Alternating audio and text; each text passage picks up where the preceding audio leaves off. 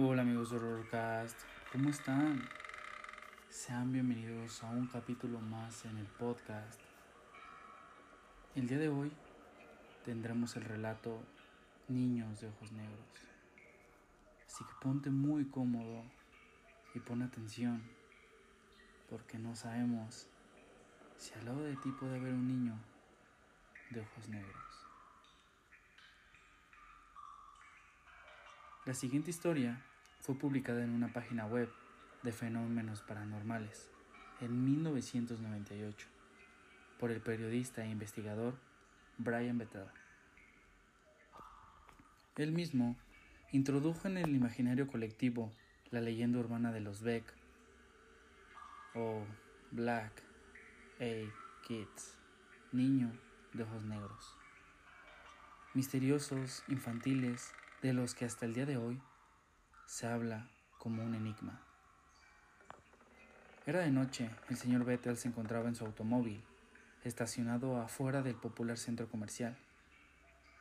Había recordado que tenía que pagar la factura de su servicio de Internet, por lo que muy apurado sacó la chequera y se apresuró a escribir la cantidad a pagar, para meter el cheque en el buzón de pagos que se hallaba en el establecimiento. En ese momento escuchó que alguien tocaba su ventana y al levantar la mirada se paralizó. Afuera estaban parados un par de niños cuyas edades estarían entre los 12 y 14 años. El menor se encontraba atrás del mayor, silencioso, mientras su compañero sonreía y le hablaba a Better a través del vidrio el hombre bajó, solo un poco por precaución. Había algo en la sonrisa de aquel muchacho que le lava la sangre. Buenas noches, señor, le dijo el chico, con una serenidad y modales que no eran propios de su edad. Mi amigo y yo vamos a entrar al cine.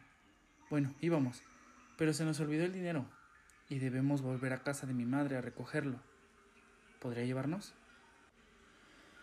Yo, eh... Brian dudó. Algo en su subconsciente le advertía que no dejara entrar a aquellos chicos al auto.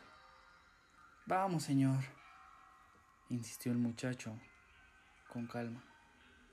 Su amigo no habría de pronunciar una palabra durante toda la conversación. Se le veía nervioso, como si supiera que estaban haciendo algo indebido. ¿A qué película quieren entrar? A Mortal Kombat, desde luego. Bethel miró de la marquesina del cine que estaba frente a su auto. La función de su sodicho filme había comenzado una hora atrás y era la última de esa noche. Vamos, señor, déjenos entrar, repitió el chico, con una voz suave como la seda. No tenemos armas, no vamos a lastimarlo. Aquellas frases, lejos de tranquilizar a Bethel, lo pusieron alerta. ¿Por qué un niño haría énfasis en algo así? Era prácticamente como si le estuviera diciendo que no necesitaba de un arma para hacerle daño. El chico, al ver que dudaba, volvió a insistir, esta vez con cierto enojo e impaciencia.